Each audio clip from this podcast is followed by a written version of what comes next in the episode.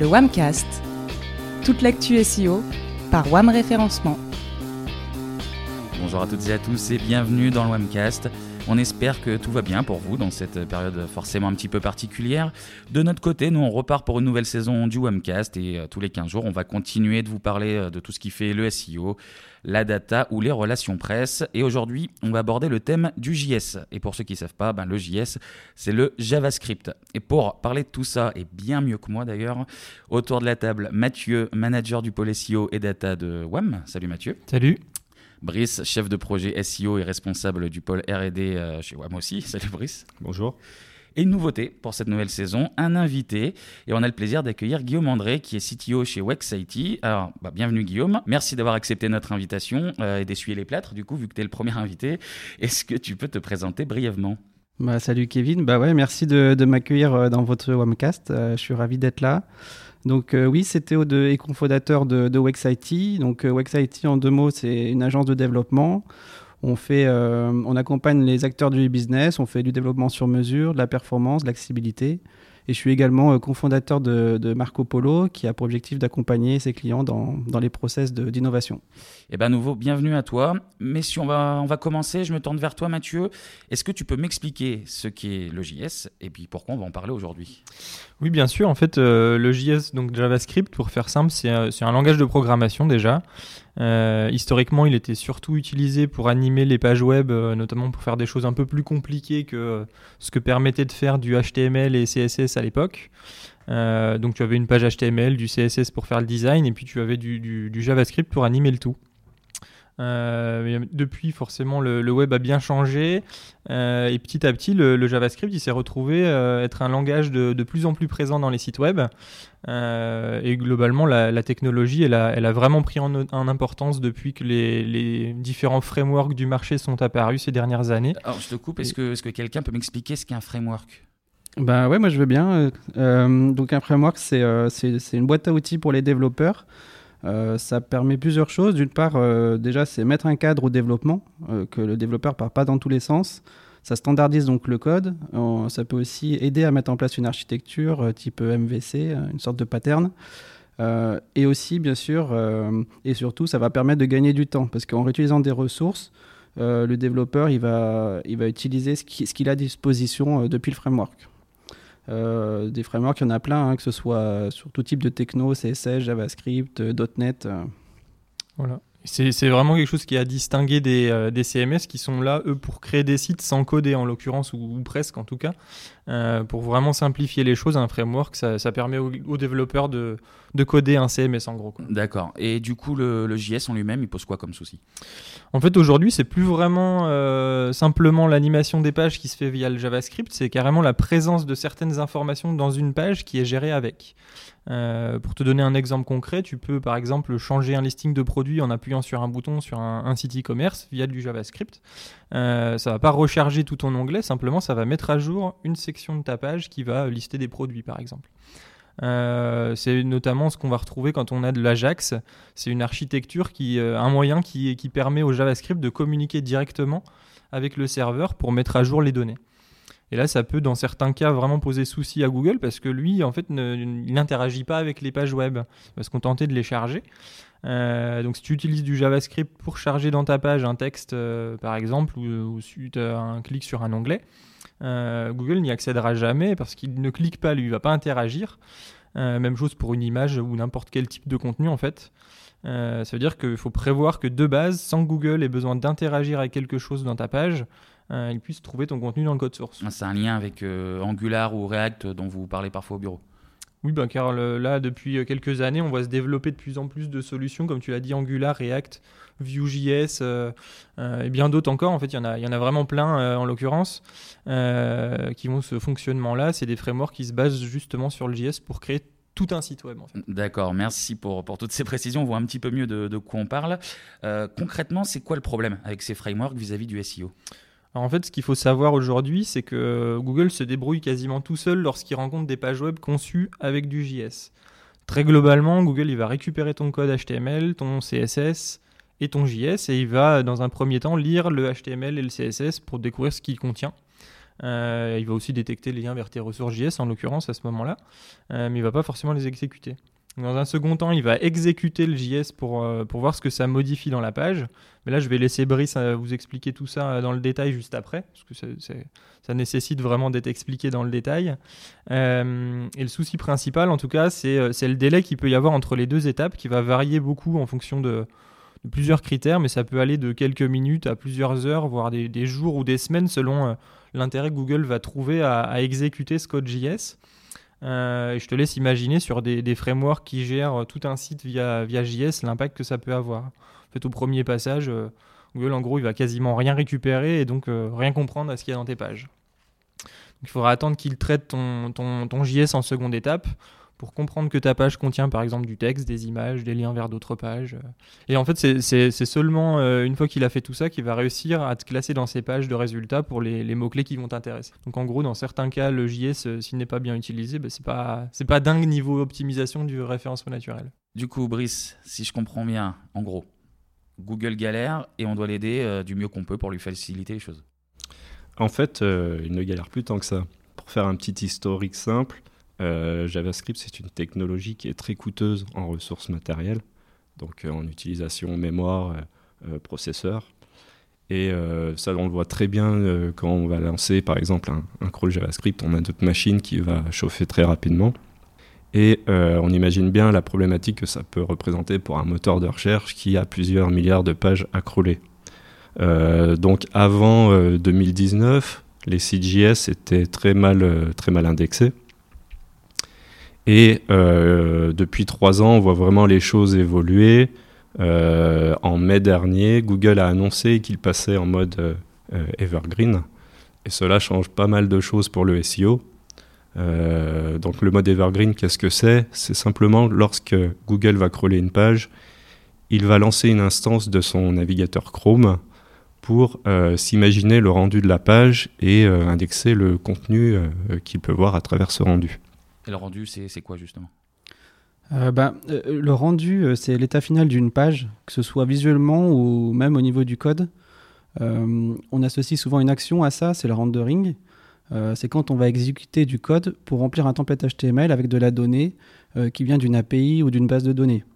Je vais vous donner un exemple. si par exemple on a une liste de photos en forme de cartes, un peu comme l'application Pinterest, on va faire appel à une API euh, qui va exposer ces photos et on va ensuite appliquer euh, la même mise en page sur toutes les photos. Et in fine, on se retrouvera avec une, page remplie de, de, cartes avec des belles photos. Donc ça, c'est le rendering. Euh, et on va, on va parler aussi de la notion de, pourquoi pas, de, temps de rendering. Et ça, ça va être le temps qui va se passer entre une page blanche et puis ben, la page dans son état final, à savoir donc la liste des photos. Donc euh, tout, ça, euh, le rendering et les temps de rendering, c'est des points hyper importants, euh, notamment pour la performance et donc aussi pour Google. Et ça veut dire que cette phase de rendu est nouvelle? Elle est relativement récente, donc elle, date de, l'année dernière. Hein. on le voit bien, on passe beaucoup plus de temps à auditer le, rendu JavaScript. Et si on fait le parallèle avec les outils qu'on utilise, ils intègrent depuis, depuis quelques mois toute une phase de rendering JavaScript. Et du coup, aujourd'hui, Google se débrouille. Euh, il a changé sa manière de faire. Alors oui, alors pour euh, simplifier son process dans les grandes lignes, il y a euh, trois grandes étapes, dont une nouvelle. la première étape classique, il va constituer une liste d'URL à parcourir. la deuxième étape, c'est la première phase de traitement. c'est une phase de traitement où le rendu est désactivé. Il va simplement s'occuper du code source récupéré donc le code source, c'est ce que vous pouvez voir en effectuant un contrôle sur votre navigateur. Euh, sur cette étape, il va vraiment découvrir le contenu principal de la page et la structure des liens qui nous intéressent tant en SEO. Et c'est là où en fait s'opère le changement, puisque euh, lorsque cette version brute va être euh, envoyée à l'étape suivante, l'étape d'indexation, on va avoir parallèlement une une mise en attente pour, euh, la phase de rendering. Euh, la phase de rendering, c'est ce qui est nouveau. C'est là où Google va cette fois-ci euh, interpréter tout ce qui va être JavaScript, CSS, avec une instance de Chrome, son navigateur. Une fois que cette phase de rendu sera effectuée, le contenu indexée sera mise à jour. Et c'est bien là tout le problème que, que l'on peut avoir en SEO, c'est le temps entre ces deux phases d'indexation. Si le rendu JavaScript ajoute du contenu à valeur ajoutée ou des blocs de maillage interne, ils ne seront pris en compte que dans un certain délai déterminé. Et ce délai, euh, on ne sait pas exactement combien de temps il dure, on sait simplement que ça peut aller de quelques minutes à euh, plusieurs jours dans, le pire des cas. Et là, on voit tout de suite euh, les impacts négatifs que ça peut apporter pour des sites d'actualité ou des sites de e-commerce où on a besoin de mettre à jour le contenu assez fréquemment. Donc Google a progressé dans sa manière d'indexer les pages, mais comment est-ce qu'on peut être sûr que le contenu est bien vu par les robots? Bah, il y, a plusieurs options. Hein. Donc, euh, la plus évidente, euh, c'est les pages statiques. Euh, pour, le pour, les robots, effectivement, crawler du statique, c'est assez simple.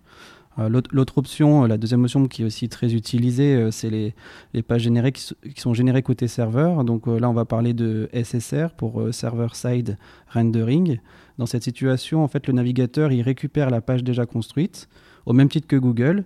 Et on est plus donc dans une problématique de SEO classique. Euh, le défi avec le SSR, ça sera plus de, retourner la page le plus rapidement possible en termes de performance. Euh, on va sûrement d'ailleurs devoir le coupler avec euh, du cache pour éviter que, le, serveur travaille trop. et puis l'autre option, donc c'est le rendu côté client. ça porte un nom, donc c'est le Client Side Rendering, CSR. cette fois-ci, bah, c'est le navigateur web qui récupère tout le travail de construction de la page.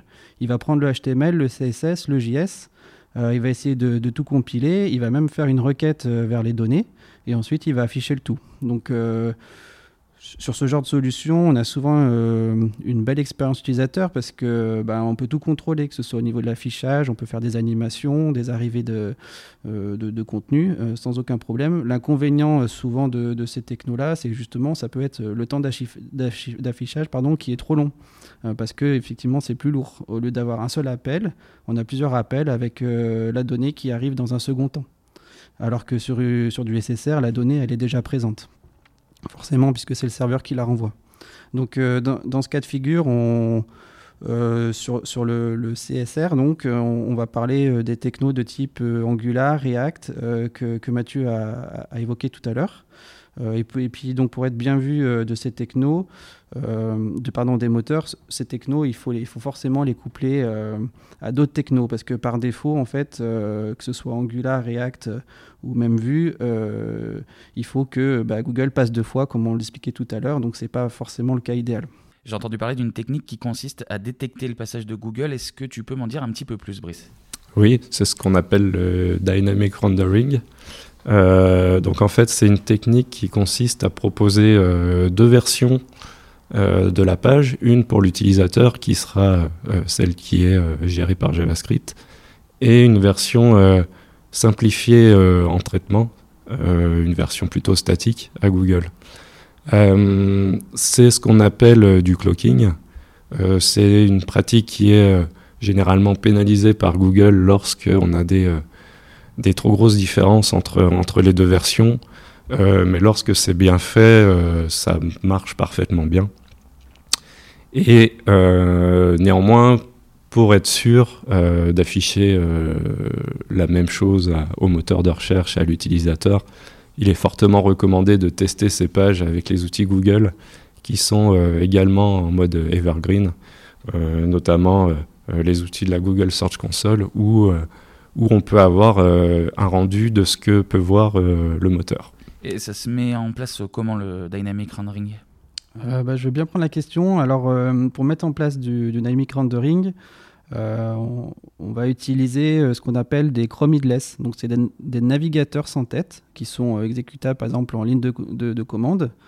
et puis, donc, il y en a plusieurs. On a RenderTron, PhantomJS, Puppeteer. Il y en a, a vraiment une panacée. donc, on en fait, ce, ce Chromidless, on va le positionner entre le client et le serveur. Euh, pour les plus techniques, c'est un middleware. Euh, et il va servir de passe-plat. Donc, il exécute le JavaScript, il récupère le rendu final, et puis il va le, donner à Googlebot. En fonction du, user agent, si c'est un bot, on va lui mâcher le JavaScript. Et, euh, ça, c'est top parce que comme il n'y a, pas de JavaScript pour Google, il n'y aura pas besoin du second passage qu'on a évoqué tout à l'heure. Là, on est directement sur un premier passage et donc on va pouvoir capitaliser sur, sur, ce premier passage et que le bot aspire le plus de données possible. Ouais, donc en théorie, c'est assez simple. On donne une version du site simplifiée à Google, euh, une autre un petit peu plus complexe aux internautes, et au final, peu importe la version, elles ont euh, toutes les deux les mêmes éléments affichés. C'est juste la façon de, s'afficher qui change. Oui, c'est le principe. Google n'a aucun problème à comprendre le JavaScript. Euh, c'est vraiment la manière de l'implémenter qui fera la différence. Avec JavaScript, on peut manipuler un peu tout ce qu'on veut sur une page. Hein. donc forcément, si on touche à des éléments SEO, du type euh, balise title, euh, description, URL canonique, ou même si on ajoute euh, du contenu ou qu'on en retire, euh, forcément, on va jouer sur le SEO. De même, là où il faut se méfier, c'est lorsqu'on va ajouter du contenu ou des liens suite à des interactions, comme un clic de souris, un scroll, un survol. c'est des choses que le, moteur n'est pas capable de faire.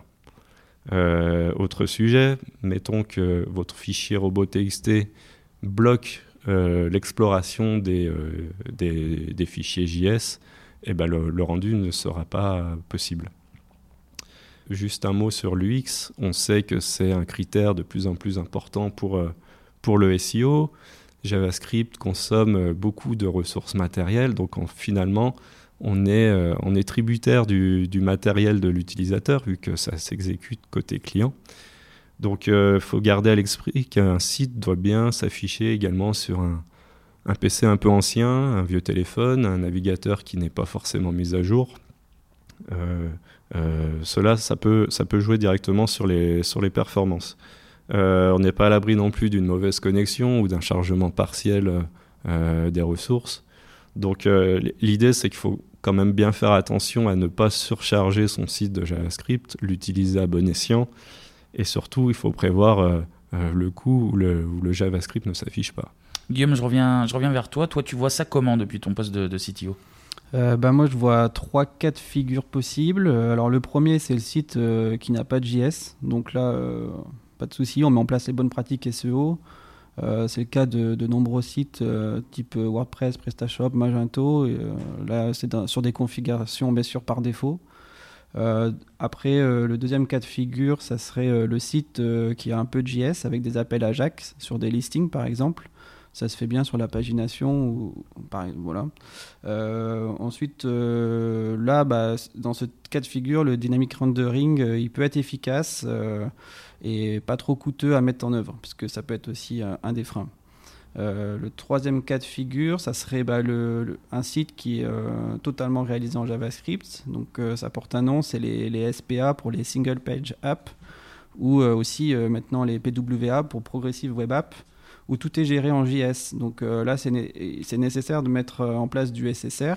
On pourrait aussi euh, mettre le dynamic rendering ici, euh, mais nous c'est pas quelque chose qu'on va conseiller à nos clients parce que euh, on est sur un développement spécifique dans le cas du dynamic rendering, alors qu'avec le SSR on est sur une on est sur plusieurs problématiques qu'on va pouvoir traiter en même temps, notamment la performance et le SEO. Est-ce que tu peux juste nous préciser rapidement ce qu'est une, une, SPA et une PWA C'est compliqué à expliquer, est-ce que c'est très technique, mais en gros, quand on regarde le, code source d'une SPA, par exemple, on a, il est souvent euh, quasiment vide, donc c'est assez surprenant parce qu'on a un super gros site euh, visuellement, mais derrière, niveau code source, c'est tout vide. Euh, en fait, tout est chargé dans un, dans un shell, c'est un élément HTML, via des JavaScript. Donc là, c'est le JS qui, qui, fait tout. Donc l'intégralité de l'appli, elle est traitée en, JS.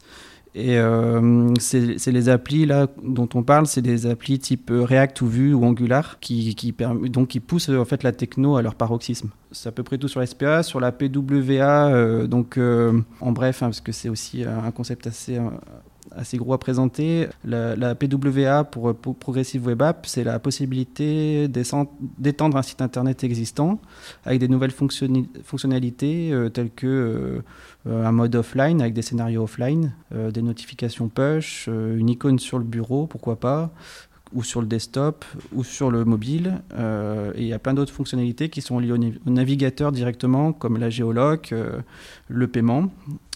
Mais je parlais surtout des PWA car c'est très orienté perf. et donc SEO forcément. donc on, peut étendre tout, tout, le travail qui est fait côté serveur sur l'ordinateur du visiteur avec des fichiers statiques. Donc on a du statique côté euh, serveur et, côté client. Je reviens juste sur les technos JS qu'on a abordés précédemment, comme, comme Angular ou React. Euh, qu'est-ce que tu peux nous, nous dire là-dessus? Chaque framework propose des outils pour mettre en place des optimisations SEO par défaut. Donc euh, par exemple, si on prend la techno React, on a React Helmet.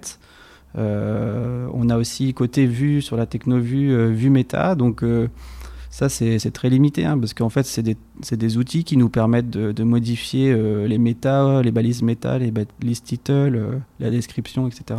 Donc, euh, c'est vraiment limité, et surtout, si on ne les couple pas à d'autres technos derrière, bah, ça va imposer à Google de, passer sur la deuxième vague, parce qu'effectivement, la première vague, elle sera pas plus lisible qu'une autre. Donc, pour combler, donc, comme je le disais, hein, les lacunes de, ces technos, il faut les coupler à d'autres technos. Euh, dans, l'objectif justement de, capitaliser sur le premier passage de, Google. Donc euh, l'objectif va être de, proposer un site plutôt classique à base de HTML, CSS comme on le faisait au début du web. On déposait nos, fichiers statiques sur un FTP et puis euh, voilà, on avait notre site internet. Donc à ce moment-là, si un bot passe, on est bon et si c'est un visiteur, le JS il prend la relève pour, pour, pour dynamiser la page statique. Avec tout ce que vous nous avez dit tous les trois depuis tout à l'heure, euh, j'imagine que suivant les sites, la solution appliquée va, va pas être la même. Euh, on a des sites qui changent souvent, on en a d'autres qui sont au contraire très statiques. comment on fait du coup? Bah, comme on disait euh, tout à l'heure, le, dynamic rendering, il est très bon hein, pour, pour les sites avec du contenu qui change beaucoup. Donc c'est une solution. après, on a d'autres options. Donc en autre option, on a le, ce qu'on appelle le SSG pour le Static Site Generation ou Generation, et le SSR pour le Server-Side Rendering que j'ai un petit peu déjà expliqué.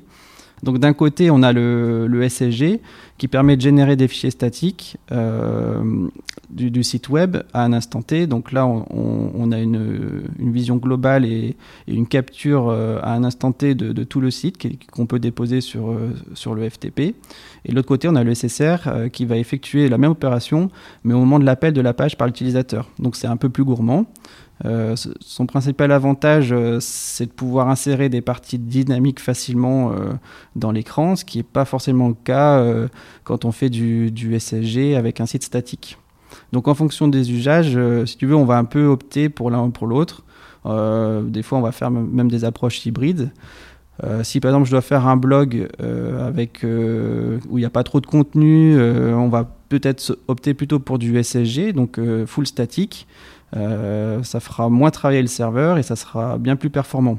La seule contrepartie de ça, c'est qu'il faudra que tu régénères à chaque fois les contenus statiques à chaque nouvel article. Donc, euh, voilà, après pour les sites e-commerce, par contre, euh, nous, on a plutôt une approche avec Next.js à base de SSR et de cache. Quand on, quand on le SSR avec du cache, on arrive souvent à, des super résultats.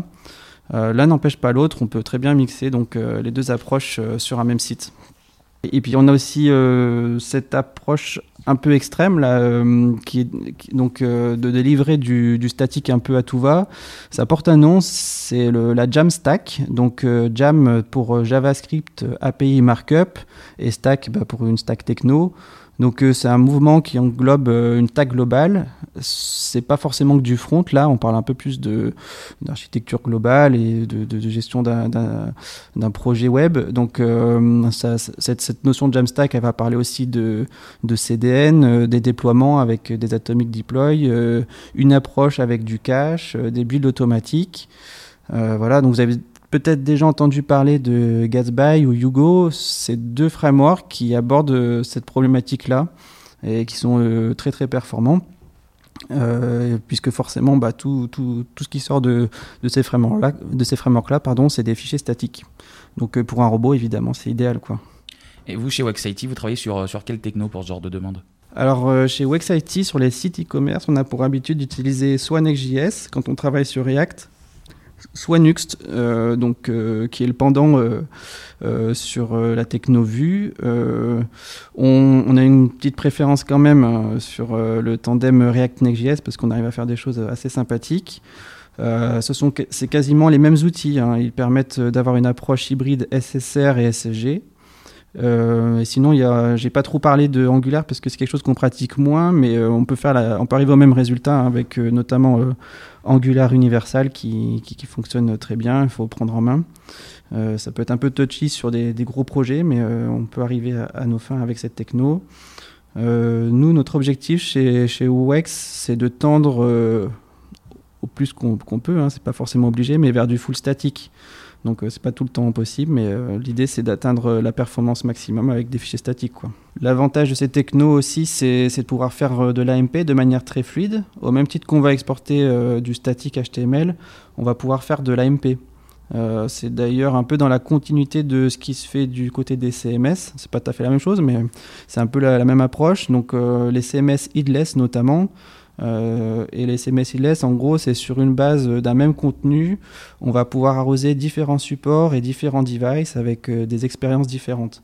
Donc, euh, donc voilà, c'est à peu près cette approche-là que, que, nous, on a chez WexIT. Eh ben merci Guillaume pour, pour toutes ces explications, toutes ces précisions. Je pense que là, on a bien dégrossi le sujet euh, JavaScript pour nos auditeurs. Juste avant de se quitter, j'ai une dernière question. Je me tourne vers, vers toi, Mathieu. Ça fait, ça fait longtemps qu'on t'a pas entendu. Euh, est-ce que tu aurais un petit tips euh, à donner aux auditeurs sur comment on peut faire pour savoir s'il y a du, JavaScript qui est gênant sur une page web? Oui, bien sûr. globalement, ce qu'il faut retenir, c'est que, comme on l'a dit précédemment, ce qui est important, c'est la différence entre le code avec le JS qui est exécuté euh, et, le code qui, euh, n'a pas de JS exécuté en fait. Hein. C'est ça qui est le, principe euh, dans tout ce qu'on va faire sur le SEO JS. Et du coup, pour, pour savoir la différence, qui est très, c'est assez, assez simple au final, il suffit de comparer la différence entre le code que tu as dans le code source quand tu fais CTRL U sur ton navigateur ou tu as option commande U sur un Mac. et le code qui est exécuté quand on, récupère sur, quand on le récupère sur Chrome, pardon, euh, tu peux faire un clic droit dans, dans, ta page web, tu fais inspecter l'élément euh, quand tu es sur Chrome, et puis tu vas avoir le, code source qui s'affiche avec le JS exécuté. Euh, donc le, premier contrôle il va te donner cette information assez light, comme disait Brice tout à l'heure. Et puis avec le inspecter l'élément, tu as toute ta page web avec l'ensemble du contenu à l'intérieur. Après, il ne reste plus qu'à comparer les deux versions du code. Et pour ça, en fait, on a des, outils qui font ça très bien comme Screaming Frog ou OnCrawl quand on, configure le crawl en, exécution de JS, qui va comparer l'information pour toi. Et puis plus basiquement, on peut avoir des extensions Chrome comme View Rendered Source qui te, qui te permet pour une page web que tu as sous les yeux, tu appuies sur un bouton et puis ça va t'afficher une petite pop-in euh, dans, dans ta fenêtre de navigateur avec la comparaison des deux codes. Tu peux choisir un user agent si tu veux te faire passer pour un mobile, si tu veux te faire passer pour Googlebot, etc. Euh, et puis ça te fait la comparaison très visuelle. En fait, tu as euh, du, vert sur les éléments qui sont ajoutés avec l'exécution du JS, du rouge pour ce qui est retiré par le JS. Et, en fait, c'est vraiment très simple derrière d'utilisation. Si tu veux faire un, audit de template de page, tu passes par là. Et puis après, comme disait Brice tout à l'heure, il y a la Search Console et le, Mobile Friendly Test de Google qui te, qui te permettent de récupérer des captures d'écran de ce que le bot arrive à générer de son côté. Euh, donc voilà un peu le, le, tips de fin pour ce podcast euh, pour nos auditeurs. Et eh ben merci Mathieu pour, pour, pour, ces conseils. Merci Brice aussi. Et surtout, Surtout, merci à Guillaume d'avoir accepté notre invitation. Ça va, ça s'est bien passé pour. Euh, C'était mon premier podcast, donc je suis ravi. Ça s'est très bien passé. Merci à vous pour l'invitation. Et merci à vous de nous avoir écoutés. C'est la fin de, ce webcast. On va se retrouver dans une quinzaine de jours pour un nouveau rendez-vous autour du SEO. Euh, en attendant, vous pouvez nous retrouver sur LinkedIn ou sur Twitter, wamref. Et puis, bah, retrouver tous les anciens webcasts sur notre site wam-référencement.fr. Et on vous dit à bientôt.